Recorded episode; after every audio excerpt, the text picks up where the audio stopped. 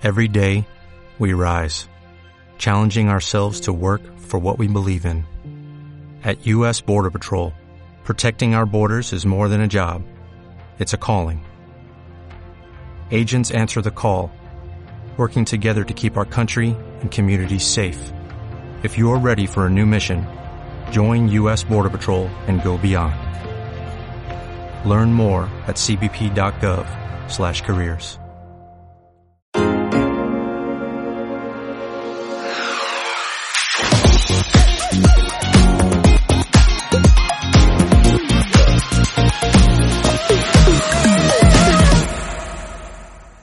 dice el otro día un amigo, eh, pero esto que estáis montando del podcast del despacho, Julio, o sea, cuéntame un poco cómo es la historia, porque eh, de qué vais a hablar ahí, o sea, de leyes, de, juicios, eh, porque lo digo, me dice, lo digo para no verlo. Y, y, lo entiendo realmente, porque no creo que nadie que no sea abogado aguante una conversación sobre leyes de más de cinco segundos, ¿no? Entonces, eh, claro, le, lo que le dije fue que, que en realidad como por nuestro trabajo, tenemos normalmente acceso a personas que son, que tienen unas vidas curiosas, que tienen unas vidas eh, atípicas también, por qué no decirlo, pero que, creemos que es súper interesante conocer. Lo que pasa es que los abogados tenemos el problema de que estamos siempre bajo eh, esa obligación de secreto profesional que solamente tenemos unos cuantos profesionales eh, en, pues eso, eh, como los médicos, los curas, ¿no? Todavía tenemos ese, ese, esa obligación de secreto y es una pena, ¿no? Porque, porque al final conocemos historias que, merecen la pena ser oídas, pero eh, no podemos contarlas. Entonces, eh, pues lo que se nos ocurrió fue traer a gente que directamente la cuenten, lo cuenten ellas, ¿no? Y así, eh, pues nos quitamos ese, impedimento. Eh, la primera persona a la que hemos conseguido un poco engañar para venir a poner sus ideas donde podamos verlas eh, es alguien que tengo la fortuna de conocer mmm, desde hace ya tiempo, un tipo con capacidad de liderar proyectos eh, y de inspirar además a la gente que tiene alrededor, una persona además con, con valores, eh, que es una cosa mmm, pues eh, cada vez más infrecuente de ver, ¿no? cada vez más difícil y es uno de los socios fundadores y el administrador de Urban, Urban Roosters, don Asier Fernández. Bienvenido. Muy buenas tardes, Julio. ¿Qué tal? Muchísimas gracias por la presentación, ¿eh? Me ha sacado los colores ya. Bueno, bueno, bueno, bueno. bueno. Eh, habrá tiempo, habrá tiempo de, de, de que te arrepientas de haber venido, no te preocupes. Que, que, bueno, pues nada, lo primero que, que me gustaría que, que, contaras a la gente que nos está escuchando, que nos está viendo, porque esto es un formato podcast, audio podcast, vamos a decir, eh, es eh, un poco qué hay detrás del proyecto de, Urban Roosters, qué es FMS, que es para una persona que no conoce absolutamente nada de, esto, ¿no? ¿Cómo, ¿Cómo, lo definirías para que una persona neófita que no tiene ninguna idea sobre esto, eh, pues se pueda ubicar? Pues en un principio siempre nos hemos definido como una plataforma de, entretenimiento especializada en realizar competiciones de rap. Pero sí que creo que de esa definición inicial eh, nos hemos convertido en, en, algo mucho que va mucho más allá, ¿no? En un, en un estilo de vida, en una comunidad. Y, bueno, que todo gira en torno a nuestra visión del, del freestyle como, como un movimiento, como un ejercicio mental que te ayuda a desarrollarte como, como persona. Y nosotros, pues bueno, eh, somos aficionados a, al rap y al freestyle desde hace muchos años y eh, de nuestro backup como creativos publicitarios, pues se nos ocurrió en un momento dado la idea de, llevar nuestra afición a Internet y es así como iniciamos con, con, Urban Roosters, ¿no? Permitiendo, como estamos hablando tú y yo ahora, pues el hacer batallas online como una videoconferencia, pero con música y el, público votando, ¿no? Es así como, como iniciamos, precisamente porque teníamos una necesidad al habernos mudado de, de ciudad eh, eh, por motivos laborales. Nosotros que hacíamos esta práctica de forma física con nuestros amigos una vez a la semana, pues fue en un momento dado el por qué no llevar esto a Internet, ¿no? Y seguir practicando esto que, que me llena y que, que, me hace disfrutar, pues con mis amigos que quizás estaban en Londres, en, en Hawái eh, o en cualquier punto geográfico, ¿no? Y así es un poco como, como iniciamos y sí que a día de hoy, pues, eh, ha, llovido mucho, digámoslo así, y, y hemos convertido quizás Urban Roosters en nuestro, en nuestro proyecto de vida, ¿no? Fenomenal. Pues eh, un poco, digamos, al margen de, este proyecto, o sea, no al margen, sino como para dar contexto previo de, dónde nace todo esto, me gustaría que nos contaras eh, cuáles son tus inicios, o sea, tu principio, eh, infancia, juventud, un poco, un poco de dónde viene Asier, eh, para luego entender dónde está actualmente. Pues bueno, Asier viene de, de una familia de clase media, de Logroño, La Rioja, la capital del vino. Y nada, que tuvo la suerte en un momento dado de, acercarse a, la cultura hip hop gracias a sus primos. Yo tenía, bueno, tengo 25 primos carnales, más primos sobrinos, o sea, somos una familia bastante numerosa. y, y, nada, eh, mis primos mayores tenían, cuando yo era muy jovencito todavía, tenían un pub de noche en el cual pues ponían sobre todo música rap, música de esta eh, oscura o de estos que se pintan la cara como rollo Drácula, rock y, punk, ¿no? Fundamentalmente. Entonces, pues dentro de que uno de mis primos, de los dos, era el DJ del, del propio pub, pues me hacía llegar cintas, ¿no? En aquel momento, pues me hizo, empezó a hacer llegar cintas de lo que ponía en el bar, ¿no? Y a mí enseguida me llamó la atención el, el, tema del rap. O sea, dentro de todo lo que me dio, de punk, de rock, etcétera, a mí el rap fue lo que más me llamó la atención y, bueno, pues tuve esa suerte, como te digo, de, de poder tener acceso a, a, rap americano, a rap en castellano, de una forma mucho más directa, ¿no? Que quizás, pues, otros chavales de, de mi edad. Y ya con 12 añitos, pues empecé a, a, meterme muy de lleno en, en, este mundo. Enseguida encajó un poco con mi filosofía de vida y sí que el rap pues fue, fue parte fundamental, sobre todo en esos valores que me definen como persona, ¿no? Fue algo que, que me, me, acompañó desde, desde, los 11, 12 años hasta el día de hoy que tengo ya casi 40, ¿no? Y he ido creciendo eh, eh, a lo largo de toda mi vida con el rap. Más en concreto, el decirte que de joven pues era bastante cabeza loca, eh, dejé de estudiar con 16 años para ponerme a trabajar. En, en, aquel momento, pues estuve trabajando de carga y descarga en, en, una empresa, descargando y cargando camiones. Y nada, en aquel momento, pues eso era el, el, más guay de mis amigos porque con 16 años, pues tenía ya casi, era mileurista en aquel entonces, ¿no? Y entonces, pues era el puto amo de la baraja en cuanto a lo económico pero sí que tras un año trabajando en, en, esta empresa, la cual estaba muy bien, estaban muy contentos conmigo, pues empecé a pensar que, qué sería de mí eh, con casi la edad que tengo ahora, ¿no? Cargando y descargando cajas en, en, una fábrica, ¿no? Y, y, en ese momento, pues decidí volver a, volver a meterme a los estudios y, y tratar de reencauzar un poco mi vida. Eh, una vez volví, me saqué bachiller, y, opté a la universidad. Eh, estuve haciendo derecho dos años. Eh, eh, intentándolo, ¿vale? O sea que eso de abogado lo pasa que luego me di cuenta de, de la realidad de las cosas, o sea que para, para, para ser un profesional de, del mundo del derecho se necesitan muchas horas de estudio, que era precisamente lo que yo más pencaba, ¿no? Y, y pocas horas de raciocinio, realmente, sobre todo en las etapas iniciales, ¿no? Y nada, el derecho romano, ¿no? Que me contaste una vez y derecho romano pudo conmigo. O sea, de hecho, derecho romano, o sea, fue, siendo sincero, la única asignatura que traté de aprobar de verdad, ¿vale? O sea, en, esos dos años solo aprobé tres asignaturas, me parece que penal, práctico instrumental y constitucional uno. o sea, bastante ridículo. Pero derecho romano sí que me lo tomé en serio eh, y, lo intenté tres veces y, suspendí. Y bueno, en aquel momento dado iba a dejar de, de estudiar eh, bueno, mi padre viene del, es informador técnico sanitario, mi hermano pequeño ahora también siguió sus pasos. Entonces en aquel momento pues me consiguió una entrevista con un ambulatorio de Pamplona para vender prótesis de, de codos y de rodillas. Y nada, pues pasé un poco lo que fueron las dos primeras entrevistas iniciales. Eh, estaba con opciones para entrar, pero en aquel momento pues yo estaba con una chica eh, saliendo que ya estudiaba publicidad y relaciones públicas en Segovia. Y bueno, me empezó a introducir un poco sobre lo que hacía, en qué consistía un poco esa carrera y, y nada, pues antes de aceptar la oferta de trabajo les dije a mis padres, oye, me vais a matar, pero quiero jugármela, todavía soy joven y, y, me gustaría eh, irme a Segovia a estudiar publicidad y relaciones públicas.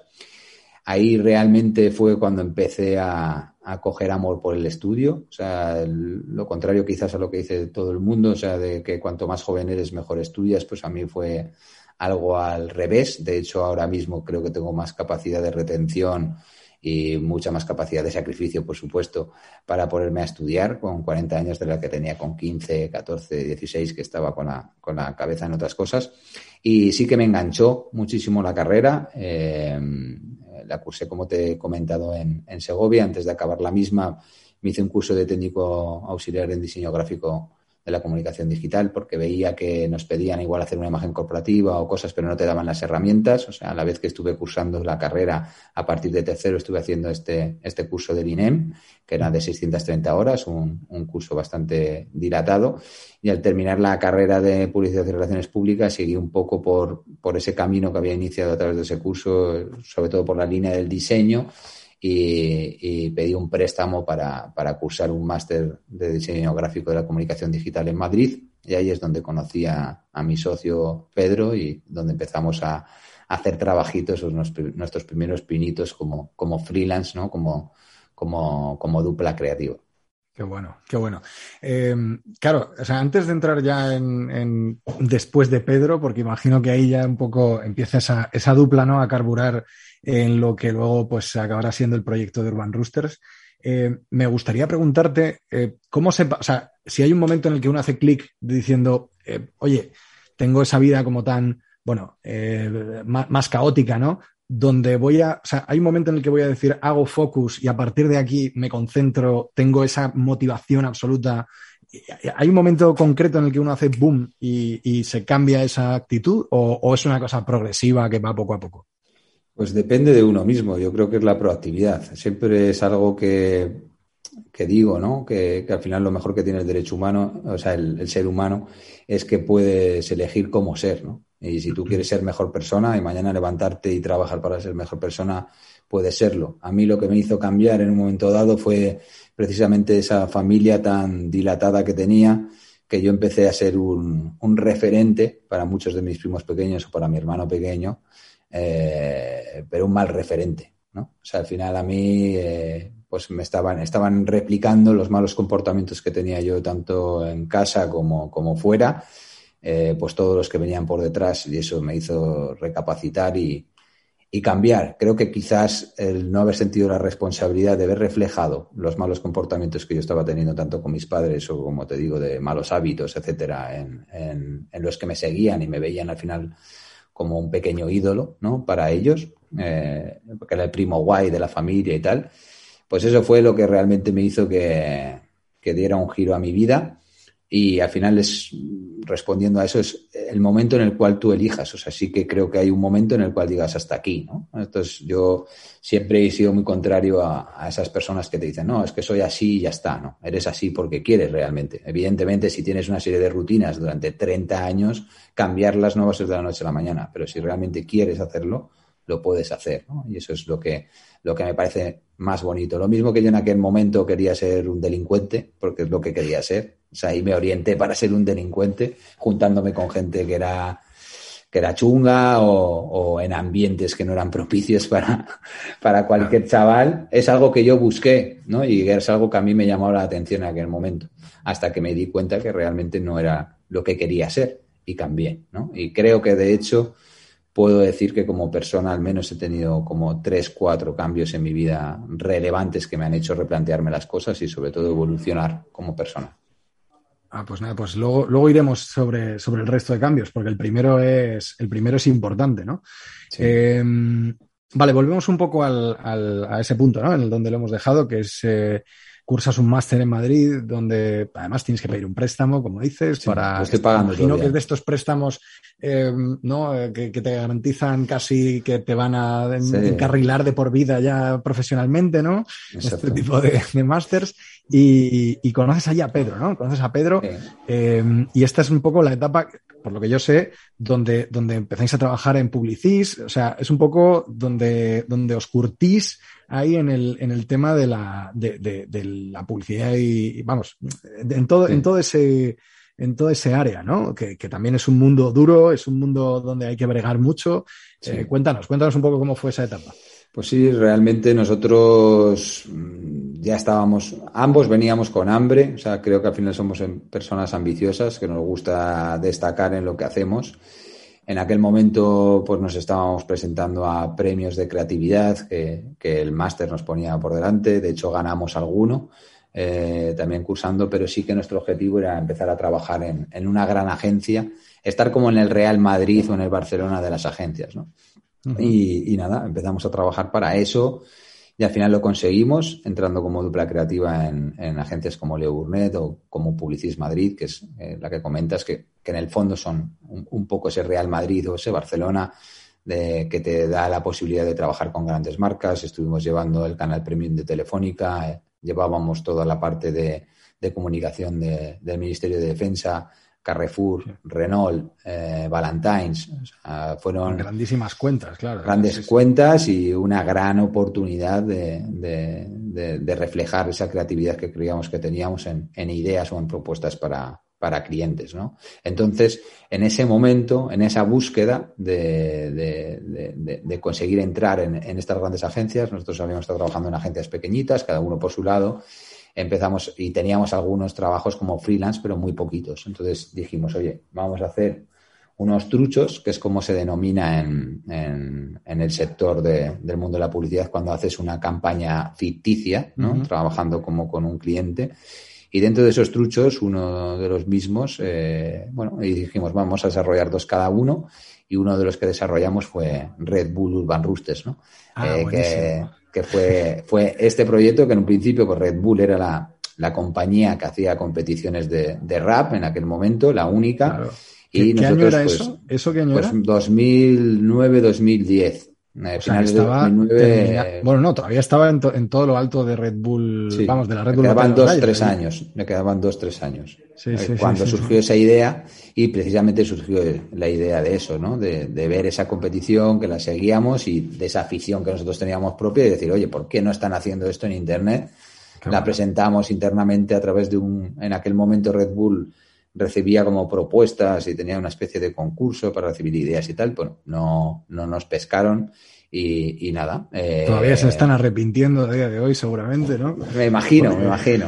Y nada, pues ahí esa idea, de hecho, pues pintamos ese book, fuimos a, a un par de, de, convenciones en las cuales pues había diferentes duplas de creativos que presentaban su book y había directores creativos de las principales agencias de España y de algunas de Europa que veían un poco a estas duplas creativas. Nosotros a través de uno de esos encuentros y esas ideas, una de ellas la de, la de Red Bull Urban Roosters, pues conseguimos entrar en Publicis Madrid gracias a Alexander Ocada, que era el director creativo que, que dirigía en aquel momento Publicis Madrid. Porque además ese, ese proyecto eh, que empezó como, bueno, como, como bien has dicho, vamos a llamarlo batallas de gallos para que la gente seguramente lo ubique mejor, pero vamos, lo que serían competiciones de freestyle eh, online a través de una plataforma. Luego, posteriormente, como muy poquito a poco, fue tomando forma y fue despegándose un poco de esa vertiente online para, pasar a ese formato presencial, pero lo iremos viendo poco a poco para ver cómo, cómo llegó a... Si quieres, te cuento, porque eso también fue otro de los puntos eh, clave dentro de, de nuestra carrera. O sea, eh, nosotros esta idea, digamos, nos la llevábamos en el book, como te digo, era un trucho y siempre que entraba un briefing para un cliente que veíamos que la podíamos meter, la tratábamos de presentar internamente. Hasta que ya la tercera vez que lo hicimos, pues el que era en aquel momento nuestro jefe, este Alexander Ocada que te comento, nos dijo, mira chavales, como lo vais a presentar esto de las batallas de gallos online, os mando a tomar por culo, os echo a la calle. y nosotros, pues bueno, pues como nos gustaba y éramos muy cabezones, pues la, la, cabezonería de la juventud dijimos, pues tío, pues es que a mí me parece una idea cojonuda, la vamos a hacer. Y creamos un grupo de trabajo entre amigos nuestros y, propios compañeros de la agencia. Y empezamos a desarrollarla por los fines de semana o por las tardes, hasta que hicimos un, prototipo que nos permitía hacer esas batallas online, que lo usábamos con nuestros colegas, tal, todo de risas. Y sí que nosotros al final teníamos un bagaje de, de, vender bien las ideas. O sea, al final, no solo en la agencia el venderla a los clientes, sino se, se destinaba mucho en las grandes agencias el presentarte a premios como Cannes o otra serie de premios que al final prácticamente es un video case en el cual cuentas una idea. ¿no? Estas ideas sí que normalmente en el mundo de la publicidad tienen una fecha de caducidad, suelen ser proyectos de, de 6 a 12 meses como mucho, incluso lo pueden ser de menos, ¿no? Y entonces, pues creo que eso jugó a nuestro favor el tener ese, ese background de, de, preparar, pues, videocase, preparar presentaciones atractivas, ¿no?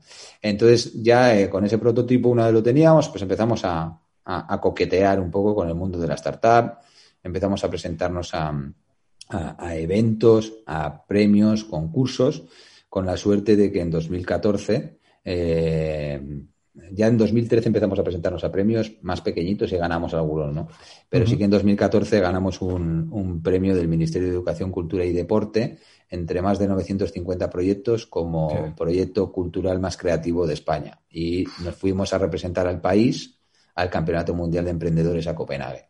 Y ahí es donde realmente nos hizo clic eh, el cerebro, ¿no? Porque fuimos allí a, como te digo, a Dinamarca con un representante de cada país del mundo que tenían ideas súper locas y que habían convertido esas ideas en sus proyectos de vida, ¿no? Yo siempre, algo que me llamó la atención, hubo muchos, ¿no? Pero siempre mm. hago mención a uno que especialmente me llamó la atención y hizo que mi cerebro se diera la vuelta, que, eh, que era un chico de Turquía que su madre leía los pozos del café y entonces él cogió y, creó una aplicación para que la gente le mandara fotos de los pozos del café a su madre y pudiera escalar esa evidencia. Y en aquel momento, en 2014, pues ya tenía contratados a 20 videntes y facturaba más de 80.000 euros al mes, ¿sabes? Con eso.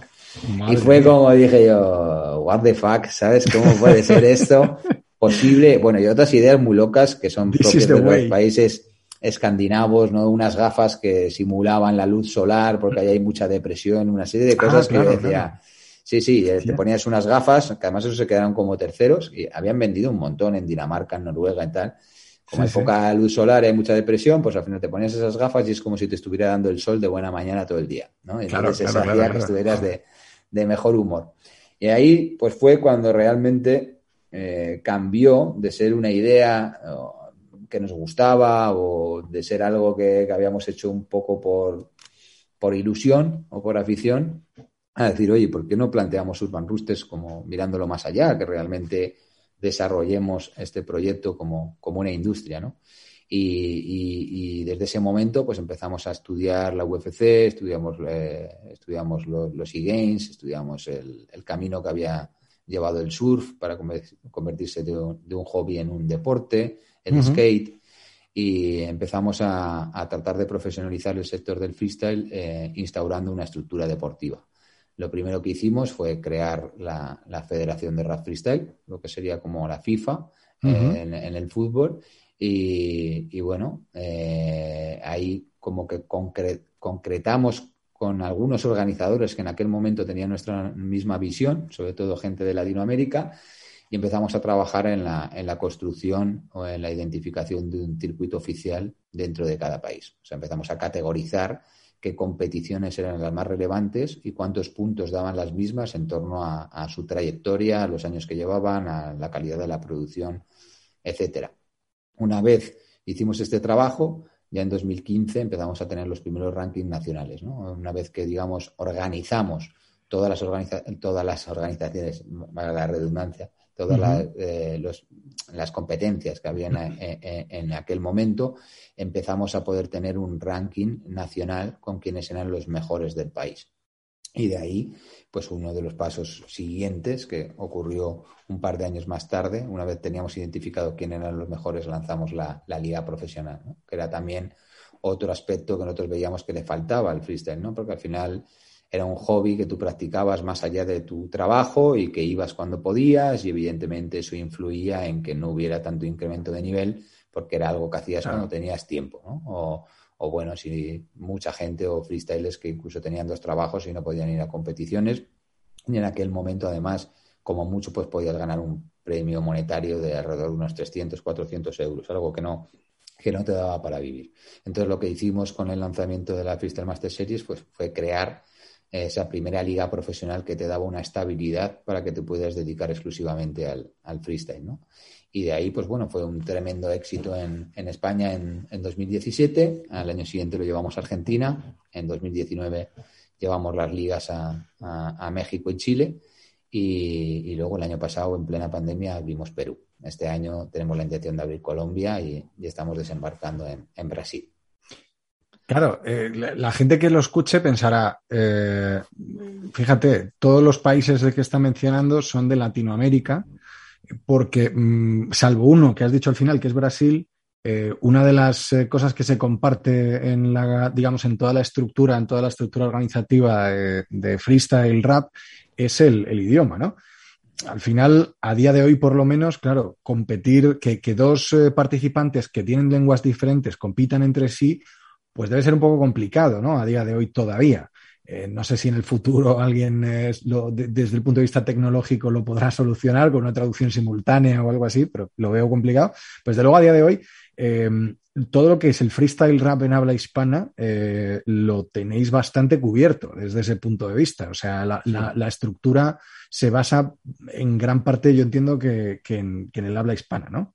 Sí, iniciamos por el habla hispana, no por casualidad, porque estábamos aquí en España y también nos sirvió de mucho que realmente los raperos eh, míticos de, España son grandes referentes en Latinoamérica, entonces nos apoyamos en hacer contenido con ellos para llegar a un, a un público latinoamericano. Pero sí que es verdad que desde incluso la concepción del nombre, llamarnos Urban Roosters, fue siempre con, un, con, una visión de, globalizar eh, eh, esa dinámica. Sí que es cierto que en el mercado hispanohablante eh, la visión deportiva o la deportivización de las batallas o el dotarlas de una infraestructura deportiva es algo que difiere de, por ejemplo, el mercado anglosajón. No se hizo ese desarrollo y nosotros creemos que fue fundamental para que, para que hayamos podido llegar a donde hemos llegado. Pero sí que es algo que, por ejemplo, en Brasil, aunque estén con unos años, yo creo, más o menos estarán en desarrollo como estábamos nosotros en 2018 en el mercado hispanohablante, eh, tuvieron una visión similar, o sea, están haciendo eh, algo parecido, salvando las distancias, en Japón y en algunas zonas de Asia también, pero sí que en el mercado anglosajón, en Francia, en otros sitios competían por otras cosas. Y al final las competiciones de freestyle que existen desde que se originó el hip hop eran utilizadas o se veían como parte de tu trayectoria musical. Era algo que hizo Notorious Big, que hizo Eminem, pero para en sus primeras etapas darse a conocer, con, conseguir más oyentes. Era una forma de, de, ponerte en el mapa, ¿no? Entonces nosotros eh, creemos que, esa visión de la competición de freestyle como un medio para conseguir otra cosa es lo que hizo que en esos mercados no se desarrollara como se ha desarrollado aquí, ¿no? Que al final se está convirtiendo en un fin en sí mismo. Claro, al final yo, recuerdo, eh, incluso aquí en España, eh, creo que ese es el cambio que, ha hecho conceptualmente Urban Roosters. O sea, porque eh, Red Bull, cuando hacía la Red Bull Batalla de los Gallos desde el año 2005, sí que eh, recuerdo que la gente que participaba todavía tenía esa visión como de lanzadera, ¿no? Para, para darse a conocer, pero, pero no tenía. Igual el freestyle no era más allá eh, que, eso, que una pequeña plataforma, un pequeño escaparate para luego dar el salto a, la producción musical o, a, dar el salto como artista. O incluso, bueno, había gente que lo tomaba como un hobby quizás y que jamás eh, pensaría que, que, pudiera vivir de ello, independientemente de sus aspiraciones de grabar eh, eh, una, o de tener una carrera musical, pero, pero creo que ahí Urban Roosters es donde hace el cambio. Dice, no, creo que aquí sí podéis eh, vivir de esto o al menos podéis desarrollaros profesionalmente. Por eso me parece que hay, que hay similitudes con el tema de los esports, como decías tú antes, o de los e-games.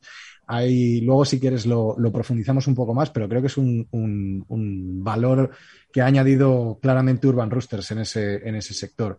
Em, me gustaría también que me contaras un poco el tema de Startup Chile, porque creo que eso también fue una cosa importante ¿no? en, el, desarrollo de, al menos en el germen, ¿no? en el, donde comienza todo, que creo que también fue una experiencia importante y enriquecedora. Sí, eh, realmente, como te digo, o sea, nosotros una vez que empezamos a cocotear con el mercado de las startups, una vez de eso ya no lo dejamos y estábamos en todos los araos, ¿no?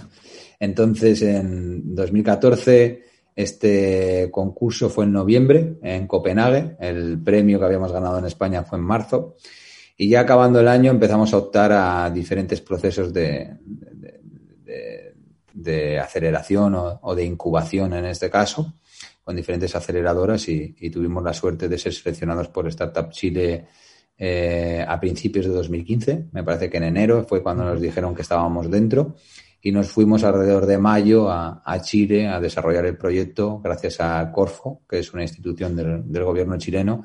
Nos financió con 30.000 dólares para, para irnos allí a trabajar ocho meses y ir desarrollando el proyecto. Esto nos vino increíble para poder hacer ese hermanamiento y todo, eh, todo el trabajo inicial de la federación, porque aprovechando que estábamos en Latinoamérica, pues bueno, teníamos Argentina cerca, eh, no solo empezamos a desarrollarnos con, Chile, que encima coincidía que, digamos, la competición más importante, más allá de Red Bull en aquel momento, estaba en Chile, que era Batalla de Maestros, era la, competición referente que, digamos, empezó a mirar un poquito más allá de la se empezó a, trabajar los formatos, empezó a, a, formar a los jurados, empezó a, un poco trabajar eh, de una forma novedosa eh, cosas que coincidían con nuestra visión. ¿no? Entonces, pues bueno, eh, fue una etapa increíble respecto a, eso y sobre todo pues de, aprendizaje porque al final me parece que nos presentamos unos 3.000 proyectos,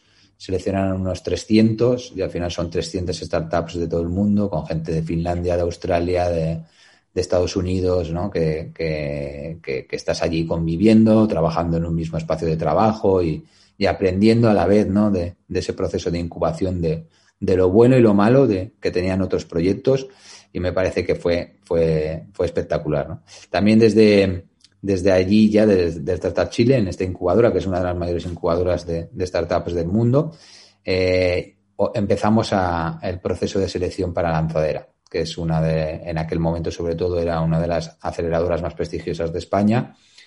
Y también iniciamos el proceso, pues eso, a mediados de 2015, eh, unas 1.500 startups y al final seleccionaron a 50 en, en 2016 que esas 50 hicieron como unas convivencias durante dos meses, o sea, nos íbamos una semana allí a trabajar a Valencia y de esas 50 acabaron seleccionando 18 y tuvimos la suerte de estar dentro. Al final, lo que nos dio eh, la aceleradora o lanzadera en este caso fuimos para, para, aprender a convertirnos en, en, empresarios, evidentemente por la financiación, porque ya nuestro proyecto empezaba a coger un poco de fuerza, no generábamos, no facturábamos prácticamente nada, pero sí que estábamos teniendo crecimiento y al final lo que te ofrecía Lanzadera era una financiación blanda sin intereses, eh, que era un préstamo convertible, ¿no? Que ellos podían elegir al acabar el, el proceso si convertirlo en un porcentaje de de tu empresa o que se quedará, como te digo, en, en el préstamo más barato del mercado porque no te cobra intereses, ¿no? Y, y, nada, pues aprovechamos esa estancia en la lanzadera que, que, para mí fue espectacular, también aprendiendo de algunos de los mejores proyectos de España y, y con el equipo de allí, incluso teniendo formaciones directamente con, con Juan Roig, que me pareció, me pareció excepcional, pero también fue el momentum en el cual tuvimos la financiación suficiente como para poner en marcha la primera liga. Eh, gracias a Lanzadera tuvimos ese préstamo que nos dio el capital para poner en marcha esta primera liga en España. O sea, ¿y el, y el capital de Lanzadera permitió desarrollar la primera liga durante, o sea, hasta el final o, hubo que hacer una búsqueda de inversión en medio o cómo, cómo... Prácticamente, prácticamente hasta el final. O sea, de nueve jornadas que tiene la, la temporada, me acuerdo que lanzamos en abril, pues prácticamente nos, nos, nos valió esa financiación hasta diciembre de ese año. Y sí que también Lanzadera te preparaba o una de las de lo principal que, aprendías era tener foco, ¿vale? En, lo que hacías, aprender a decir que no a muchas cosas que, que, muchas veces es ruido y que te hacen perderte de tu visión y, sobre todo te preparaban a el motivo final, además era es súper exigente, ¿no? Porque cada tres meses, el programa era de nueve meses, cada tres meses tenías un, una revisión de objetivos y si no los cumplías te echaban. O sea, esa financiación era volátil. O sea, solo te le iban dando mes a mes y si llegaba el, el, control y, no ibas bien, no estabas cumpliendo te cortaban el grifo y te ibas a la mierda, ¿no? Y sí que te preparaban durante todo el proceso para acabar eh, buscando financiación en, eh, eh, o hacer una ronda con capital privado. O sea, te iban preparando a, como te digo, pasar de A a prima, o sea, tener un crecimiento muy sustancial en tu proyecto, pero sobre todo también el tener ese crecimiento sustancial y conseguir una ronda de financiación o una ampliación de capital. Entonces, nosotros aprovechamos al máximo la, la experiencia. Es más, te voy a decir que los objetivos que teníamos para los nueve meses los cumplimos en cuatro. O sea, tuvimos un crecimiento mucho mayor ni del que, del que ellos se planteaban y tuvimos éxito en, en, conseguir una primera ampliación de capital en ese año, en 2017, que cerramos en diciembre de ese año y que ya nos dio el fuelle para, para terminar la Liga Española y lanzar eh, la Liga Argentina. Qué bueno. Tío, ¿cómo es ese momento? Porque claro, es una persona que a lo mejor viene desde de estudiar un, un, MBA o de estar siempre metido en el mundo de los negocios desde familia, o sea, no de los, no de los negocios, sino de, del emprendimiento. Pero ¿cómo es una primera ronda de financiación desde el punto de vista de, wow, tengo que abrir el capital social de, de, lo que es mi bebé, mi proyecto, en el que tengo puesto tantas ilusiones, tantos, eh, tantos esfuerzos y, y, y, ahora tengo que, que de alguna manera eh, seguir echando leña a la caldera porque si no esto se apaga, ¿no? ¿Cómo es ese momento? ¿Cómo se vive desde dentro? Pues a ver, me imagino que cada persona será un mundo. Yo desde mi punto de vista no, no soy nada avaricioso y siempre he tenido muy claro que es mejor el tener el poco de algo muy grande que el mucho o el todo de la nada, ¿no? O sea, eso es algo que desde que casi lo tenía tatuado a fuego en la piel. Pero es como todo, ¿no? Nosotros eh, no teníamos ni idea, nunca lo habíamos hecho ese proceso. Y al final, pues lo que te queda es estudiar muchísimo, ver gente, ver gente pichear, ver cómo han conseguido llegar al punto que tú quieres llegar. Y nada, es un, es un proceso, como te diría yo, es, es llamativo, ¿no? Porque yo ya lo he pasado como dos, tres veces y, y, y creo que es más difícil eh, conseguir dinero en una etapa inicial, menos dinero en una etapa inicial, que más dinero posteriormente cuando tienes una atracción. O sea, eh, uh -huh. te va a costar muchísimo más levantar 200, 300 mil euros que quizás levantar un millón. Eso es algo que luego te das cuenta que, claro, evidentemente para ir a optar a levantar un millón tienes que estar ya mucho más maduro y llegan un porcentaje muchísimo menor de empresas hasta, hasta ese estadio, ¿no?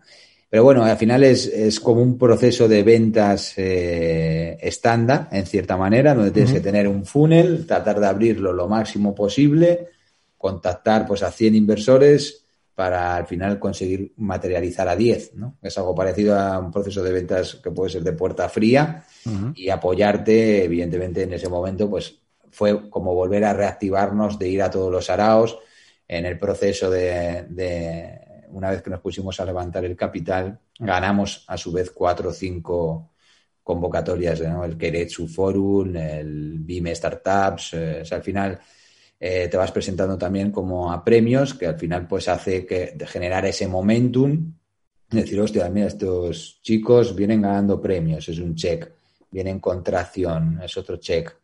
Eh, y luego ya, pues, pues, cómo tú te vendas, ¿no? Claro. Cómo picheas, cómo pasas, eh, transmites esa pasión, porque incluso nosotros conseguimos engañar a un primer inversor en el momento inicial, en, 2000, en 2014.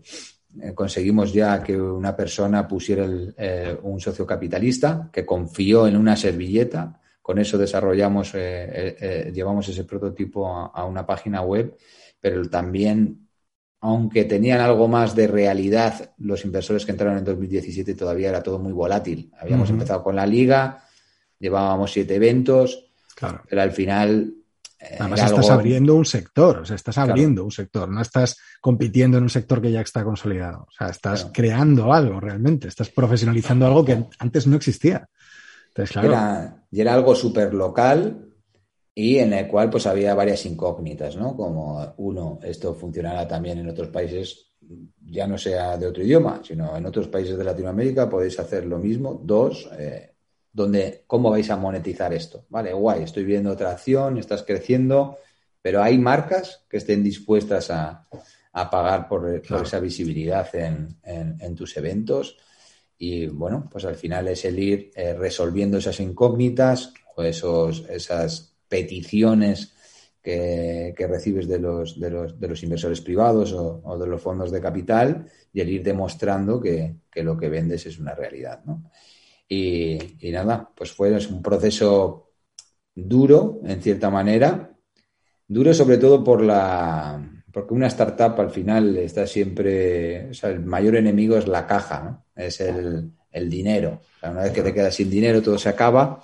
Y si te digo la verdad, o sea, conseguimos la, la ampliación de capital. O sea, que yo me acuerdo que justo cuando la cerramos, o sea, estuvimos como, a ver, lo, normal suele ser que tardes entre 8, 10, 12 meses en, hmm. en cerrar una ronda.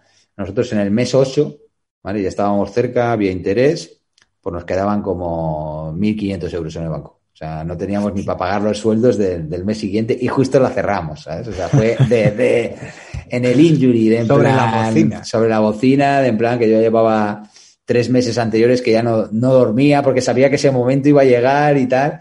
Y es ahora también, que es lo que te decía, ¿no? De la, incertidumbre que, que, acompaña a las startups en, en todo lo que hacen, me ha hecho, me ha curtido de tal manera que la capacidad de presión, o sea, o sea esa experiencia, he estado luego dos veces en experiencias similares y la verdad que, o sea, de, aquella vez que estuve como cuatro meses antes de que llegara el momento, ya casi no dormía, tal, a pasarme luego dos veces en situaciones similares y eh, dormir perfectamente y llevarlo como en plan, sí, sí, haciendo callo y diciendo, bueno, bueno, todavía tengo, o sea, sé que soy capaz de hacerlo y conseguirlo en el injury nos ha pasado otras dos veces más. O sea, no te pienses que es algo como decir, Buah, fue suerte de aquel momento, no.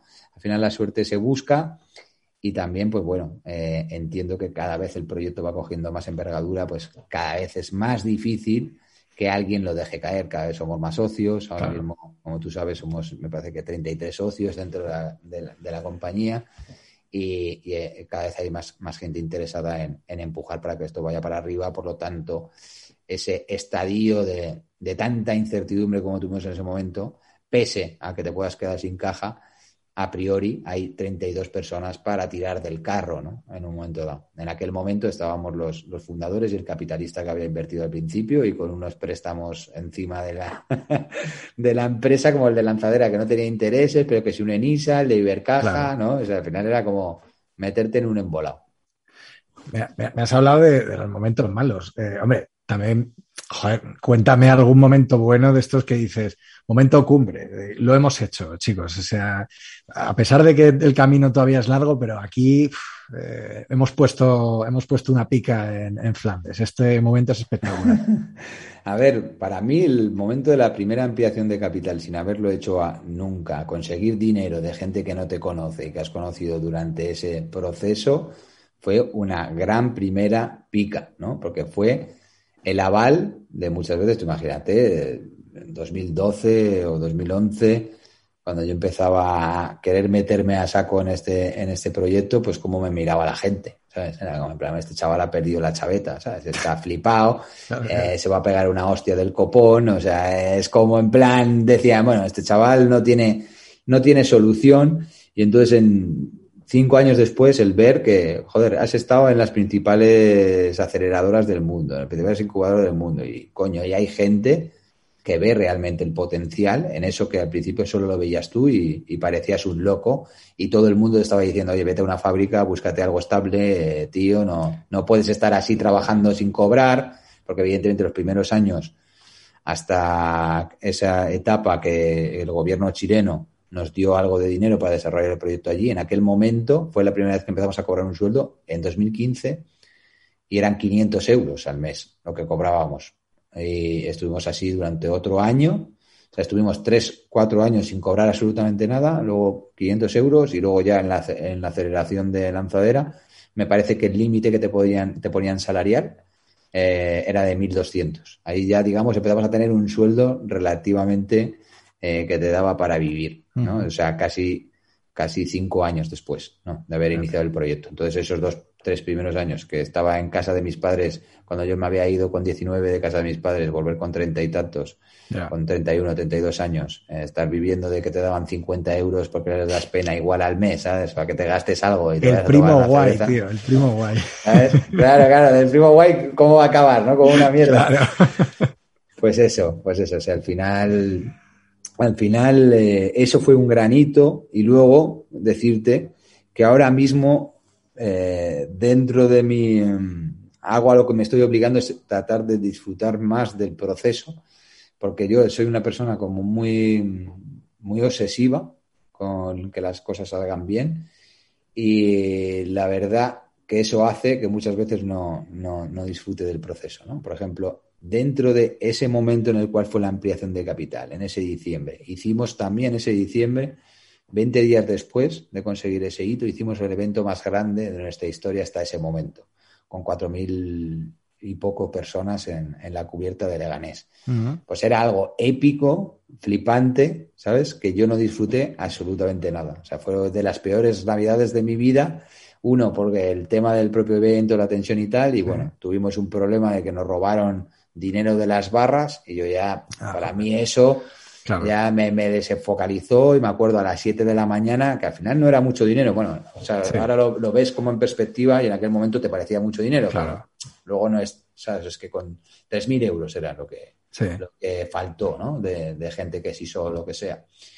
Y yo me acuerdo a las 7 de la mañana ahí con los tíos, eh, los tenía metidos ahí en un despacho de ¿dónde está el dinero?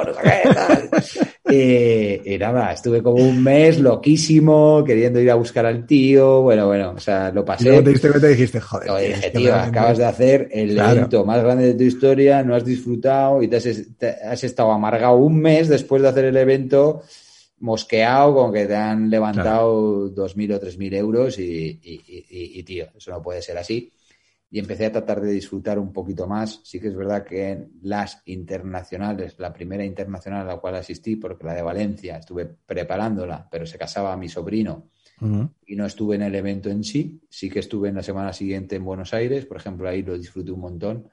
Me pareció increíble, un evento como para 8.000 personas, también otra vez superando récords. La, el momento de la primera internacional, la primera final internacional que hicimos en Perú, justo antes, la semana antes de la pandemia. O sea, fue un momento súper épico, fue un, un, evento que, aunque tuve mis dosis de no disfrutar tanto, de frustrarme, porque fue muy largo, porque hubo una serie tal, ¿no? Y entonces mi autoexigencia hace que esté, pero sí que lo disfruté más que en cambio ese que te digo que, que fue un mal parto para mí. O sea, fue como todo el mundo disfrutando y yo, guau, todo rayado, súper mosqueado de mala hostia todo el día, tal. Y, bueno, ese momento fue épico y quizás, no sé, me quedaría con, con, esos momentos, ¿no? O la primera, incluso la primera fecha de, la, de, FMS España, que todavía la hacíamos con un proyector, o sea, era otra. Pero el, miedo de decir, ¿qué, va a pasar? ¿no? Porque esto, claro, no sabemos si vamos a llenar, si no, cómo va a salir. Nada, eso es el salto al vacío, totalmente. Sí. Em, fue, fue, fue, especial. Y esta, esta internacional, por ejemplo, yo la he disfrutado bastante. El primer día no. el segundo y el tercero lo he Ha sido espectacular, ¿eh? O sea, lo de llenar Vista Alegre, ojo, ¿eh? Eso no es cualquier cosa. Eh, te iba a preguntar cómo, cómo entendías tú el tema de, o sea, el concepto de liderazgo, de decir, oye, tengo que, porque yo, yo a ti sí, vamos, siempre que, te veo y, siempre que, mm, que, que, estoy alrededor de, todo el proyecto, me da siempre la sensación de que mm, cuando hay un problema llaman a Sier, cuando hay algo, o sea, un poco la referencia, ¿no? Esa figura paterna del proyecto, de decir, oye, eh, si hay algún problema, no os preocupéis que el pecho lo pongo yo. Eh, ostras, eso es mucha presión, eso es... Eh, el mundo, el mundo en mis hombros, como, como decía Nash, ¿no? Pues claro, eh, todo esto entiendo que, es complicado de llevar. Yo no sé cómo, cómo lo gestionas, me gustaría saber cómo, cómo, lo ves y cómo, cómo lo sobrellevas. Es, es, complicado en cierta manera, porque al final, más que nada, o sea, el, el, tiempo es el que es, o sea, y las horas de CPU de uno mismo, o sea, no te puedes replicar. Entonces muchas veces me encuentro con problemas de gente que no puedo atender y que al final se pueden convertir en enemigos míos de por vida simplemente porque no has quizás podido atender una llamada. Pero sí que es verdad que toda mi vida prácticamente, eh, ya desde que tuve 12, 13 años, eh, siempre he sido una persona bastante líder en, todo lo que he hecho. Eh, de hecho, con 12, 13 años ya me empezaron a llamar capo por, por el capo Varesi. Yo era el que el que sacaba la defensa, el que sacaba, el que, marcaba la, desde atrás. el que marcaba la línea del fuera de juego, el que los echaba para adelante a todo el equipo, el que gritaba el salimos, o sea, ya desde esa edad tan temprana, o sea, como que tenía responsabilidad más allá quizás que otros jugadores, ¿no? del equipo y ya como que eso me marcó mucho, más el rap, más mi forma de concebir el mundo. Entonces siempre he sido una persona como a la que acudía la gente para resolver problemas, ya sea peleas a,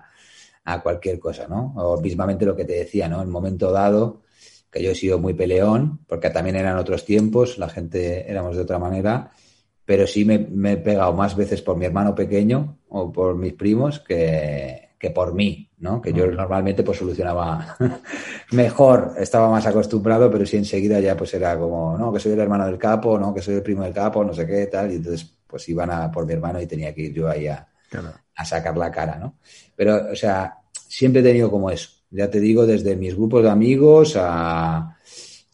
He vivido en varias ciudades y, y también fue algo que, que aprendí gracias a un amigo mío que ya no está, que sí que es verdad que pese a ser muy líder, yo era muy dependiente, sobre todo de los 16 a los 18 años, de, la, de, de mis amigos, de, de, las personas externas. O sea, era como muy influenciable para estar bien, de estar con ellos, etcétera, ¿no? Y, en una charla que tuve con, con, este amigo mío, que era de mi edad, eh, como te digo, que ya no está, eh, y desde aquí le, le mando un beso donde esté, pero era como de mi edad, pero tenía como siete, ocho años más de madurez. O sea, un chaval que, que, te hablaba con 17 años como si tuviera 30, ¿sabes? Y, y me acuerdo de una conversación en un parque que ya estaba viviendo en Madrid, se había ido a estudiar políticas y, me dijo, mira, Capo, tú tienes un problema que, que no sabes estar solo. ¿sabes? Dependes mucho de, de los amigos, de la pareja, de tal.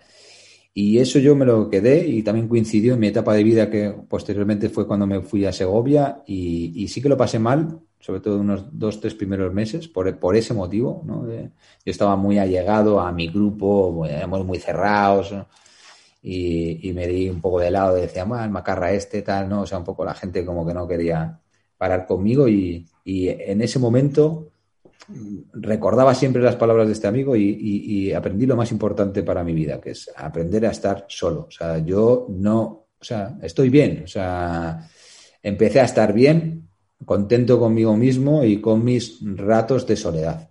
Y eso fue algo que, que me ayudó a lo bueno y lo malo, ¿no? De ser más independiente. También es ser, ser tan independiente y no un proyecto como esto, es que es tan exigente en el cual curras 16, 18 horas hace que pierdas la noción del, de, de, las relaciones interpersonales pasan a un segundo plano. O sea, al final entras en un círculo vicioso que, bueno, tengo mis amigos, pero estoy dispuesto a sacrificarme por meter toda la carne en el asador en el trabajo y es como una dependencia que quizás otras personas pues la hubieran tenido más y les hubieran hecho, hubiera sido un motivo mayor de frustración en este camino. Para mí eso el ir construyéndome y el ir haciéndome más independiente y el también haber vivido en cinco o seis ciudades, que al final es como volver a empezar, volver a hacer amigos y tal, me hizo muchísimo, o sea, que, estuviera más, más, más preparado, diría yo, como para, para poder afrontar un proyecto, un proyecto de, de, emprender, que evidentemente es dejarlo todo de lado. O sea, eso es,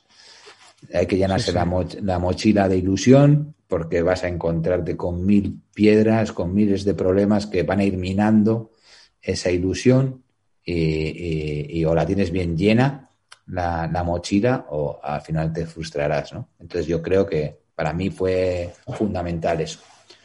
Es duro, ¿eh? O sea, al final eh, casi, casi es decir, me tengo que insensibilizar un poco, me tengo que, hacer un poco más independiente, menos, menos eh, digamos, me tengo que inmunizar un poco contra los golpes de la, de la dependencia emocional para poder salir eh, y, poner el pecho ante todos los golpes que, que, tiene un proyecto de estas características. O sea, efectivamente, es, y es duro decirlo, ¿eh? pero, pero claro, es que si no puede contigo, seguramente, ¿no? Si no, es muy difícil sobrellevarlo. Claro, claro, claro. Sí, claro, porque si al final tienes como enganche, es como todo, necesidades, cuantas más necesidades tengas que, que cubrir, sea, pues más te vas a frustrar si no las cubres, cuantas menos tengas, ¿no? Que también es lo que me pasó en un principio, que yo eh, venía de un momento tan abajo que el simple hecho de empezar a cobrar lo suficiente como para irme a un alquiler otra vez con mi mujer, ya para mí eso fue un logro de la hostia.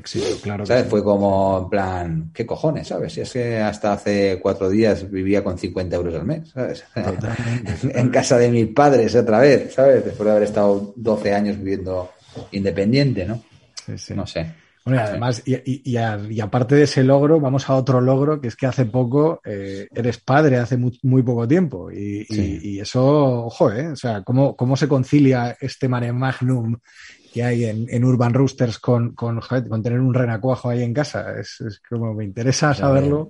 Por pues el se futuro, concilia por porque tengo, se concilia porque tengo la suerte de, de estar acompañado y hacer equipo con una gran mujer que sin ella seguramente no estaría aquí. O sea, realmente ella me ha sabido acompañar y darme el espacio y apoyarme para dentro de esas sesiones maratonianas o muchas veces incluso que me hablen y esté concentrado leyendo algo, no te conteste. O sea, ella ha sido parte fundamental. De hecho, yo, como sabes, tenía la intención de cogerme tres meses de baja para disfrutar de, de, del pequeño y al final solo pude cogerme un mes porque teníamos la internacional y, al final estaba todo un poco necesitaba un poco de, de ayuda en eh, el equipo para, para, llevarlo a cabo y no y tuve, entonces tuve que, que, que, que, renunciar ¿no? a esa ventaja o digámoslo así que podría haber sido estar solo con el nene pues ahora mismo si te soy sincero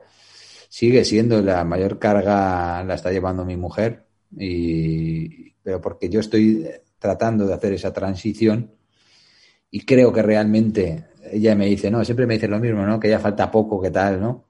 Pero claro. yo sí que realmente creo que ya falta poco. O sea, sí que creo que la empresa empieza a estar en un estadio en el cual yo en seis, ocho, diez meses voy a poder empezar a delegar, empezar a ocuparme de, de muchas menos cosas de las que me ocupo y empezar a conciliar. O sea, también eso es verdad que hay que en un momento dado ponerle fin, ¿no? Porque yo sí que estaba dispuesto a sacrificarme lo que hiciera falta, pero el motivo fundamental por el cual yo me sacrificaba era para en un futuro próximo o en un medio plazo disfrutar de más tiempo de mi familia, que yo siempre he sido muy familiar, y de mis amigos. O sea, volver a, a, a rescatar, al origen, ¿no? volver al origen, roots, claro, volver al, al origen pero sí que es verdad que al final, o sea, los tiempos se dilatan y claro. te aleja de tu objetivo. O sea, en la etapa en Urban, eh, además, cada vez que ha ido cogiendo eh, fuerza, pues cada vez más, ha ido alejándome de tener ese tiempo con mi familia, de tener ese tiempo con mis amigos, hasta llevarlo a cero uh -huh. prácticamente pero sí que yo mentalmente, mi forma de, de decir es, bueno, es un, el eterno sprint, digámoslo así, de en plan, no, estoy jugando un sprint porque voy a llegar a esto, ¿no? O sea, mi objetivo es llegar a conciliar, trabajar menos, ayudarles, ¿sabes? Ayudar a mi familia, a mis amigos, pero sí que es verdad que en el camino es así, o sea, es así, o sea, igual de estar así, yo antes me acuerdo, pues eso, teníamos una, una cena de primos casi cada mes, ¿sabes? Pues había primos que llevo dos años sin verlos, tres años, ¿sabes? O sea, tíos, amigos, veo a mis padres, ni porque me obligo un poco y ya está. Ya mi mujer por las noches que una horita o dos, ¿sabes? O sea, sí, sí. y al final eso, si no estás dispuesto a, a, hacerlo, es muy difícil, a no ser que tengas la mayor potra del mundo y un Facebook en potencia ahí. Eh, claro. O sea, es muy raro que, que nadie que alguien llegue a alcanzar el éxito sin sacrificarse al máximo. O sea, eso es algo que yo veo desde mi óptica, desde mi, desde mi persona en, en particular. Totalmente. Pues mira, te voy a hacer la última pregunta, eh, porque ya nos quedamos un poco sin tiempo, eh, que es un poco en esa, en esa línea, ¿no? Como joder, ahora que, que precisamente has sido padre y tal, no sé si te lo planteas a veces de, de vez en cuando el, el, qué mundo le vas a dejar a tu, a tu, a tu hijo, ¿no? O sea, eh, ¿cómo ves la, la, pues la sociedad que tenemos actualmente, eh, lo rápido que vivimos, eh, o sea, la, la, la, locura, el bombardeo de información constante? O sea, ¿Crees que les, o sea, que a la gente que viene, ¿no? Eh, les estamos dejando un buen, buen mundo o cómo, cuál es tu visión un poco ya de decir, oye, creo que, vamos por buen camino o hago un esfuerzo para que esto sea lo mejor posible? ¿Cómo lo ves? Sí, no, o sea, creo que hay cosas que, son la hostia, que, pero también mi forma de criarme creo que fue la hostia también y no éramos tan dependientes del tema electrónico yo me he criado en el parque, en la plaza, en el barrio, y jugando a polisicacos, a la botella, al fútbol. Creo que eso eh, es, una pena que se haya perdido porque te daba otra serie de valores. Y en cuanto a mí, a lo particular, yo sí que con Urban Roosters lo que busco es dejar un legado, ¿no? El construir un nuevo sector o crear un nuevo mundo, entre comillas, eh, eh, que dé trabajo a cientos y miles de personas, algo a lo cual he amado, algo que cuando yo lo amaba soñaba con que ojalá hubiera algo así, pero realmente estoy construyendo algo como para mi hijo, porque me hubiera gustado que alguien cuando yo tenía, mm, pues eso, 25 años, que era el momento en el cual estaba más loco, e incluso mandé alguna prueba a Red Bull para por el mundo del freestyle, pues que hubiera habido alguien que hubiera hecho ese trabajo, ¿no? Para cuando yo era joven. O sea, entonces, que evidentemente mi hijo podrá luego decirme, oye papá, es que me la suda el rap, ¿no? pero será un legado para otros miles de personas que en un momento dado pues fueron jóvenes como yo y de repente eso se puede convertir en una salida, pero sí que no veo digamos, eh, Urban Roosters como el proyecto mío final de vida, sino el, mm. el, dejarlo rodado para yo empezar a hacer realmente lo que era el motivo principal, era, oye, hacer, convertir mi hobby en una profesión, pero convertir mi hobby en una profesión para que acabe trabajando menos, para que acabe pasando más tiempo y viviendo la vida. Entonces, para mí, mi objetivo no es forrarme, sino el tener tiempo y calidad de vida eh, con los míos. Muy bien, pues eh, tenemos que dejarlo por aquí. Eh, ha, sido, ha sido interesantísimo, de verdad, y te lo agradezco mucho. Eh, sabes que siempre es un placer hablar contigo, de verdad. Y, nada, y, un poco, pues, lo que te digo, agradecerte que, te hayas prestado a, iniciar este camino que empezamos Em, que creo que, ha salido algo muy, bueno, pues, pues, muy interesante, ¿no? Para la gente que nos escuche. Eh, y, nada, un poco pues eso, darte las gracias. pues no sé si quieres decir algo como para despedirte, eh, sin, problema ninguno. Aquí tienes tu, tu espacio, claro. Nada, que agradecerte por este tipo de iniciativas el hablar, eh, me imagino que como tú decías, esto va destinado pues a gente que tenga interés sobre el mundo emprendedor o gente que quiera lanzarse a emprender, que, estén atentos un poco a, mis redes sociales porque en un futuro no muy lejano empezaré a hacer contenido también sobre, sobre todas lo que he pasado o el proceso que, que he seguido para llegar hasta aquí y sobre todo el enseñar a la gente pues muchos errores que he cometido, que han sido muchísimos a lo largo de este, de este, de este periodo para que quizás ellos no los cometan o que aprendan de esos errores y también de los, de los éxitos para que otras personas pues puedan emprender, que yo creo que al final es el futuro. Cada vez la mayoría de los trabajos del futuro no existen, ¿no? Y, muchos de los trabajos que existen ahora van a, van a desaparecer. Entonces tenemos que tener muy claro que creo que el, espíritu emprendedor cada vez va a ser más, más, más necesario para, nuestra vida cotidiana. Totalmente, pues te seguiremos seguro, ¿eh? te seguiremos seguro. Pues nada, mil gracias y, nada, y a todos los que os habéis quedado hasta el final escuchándonos, eh, pues eh, muchas gracias y, os animo a que el próximo mes, mes perdón, volváis un poco a acompañarnos en una nueva aventura de de pon tus ideas donde, ¿No se merece tu familia lo mejor? Entonces, ¿por qué no los mejores huevos? Ahora, Egglands Best están disponibles en deliciosas opciones. Huevos clásicos, de gallina libre de jaula y orgánicos de Egglands, que ofrecen un sabor más delicioso y fresco de granja que le encantará a tu familia. En comparación con los huevos ordinarios, Egglands Best contiene la mejor nutrición como 6 veces más vitamina D, 10 veces más vitamina E y el doble de omega 3 y B12. Solo Egglands Best. Mejor sabor, mejor nutrición, mejores huevos. Visita para más información.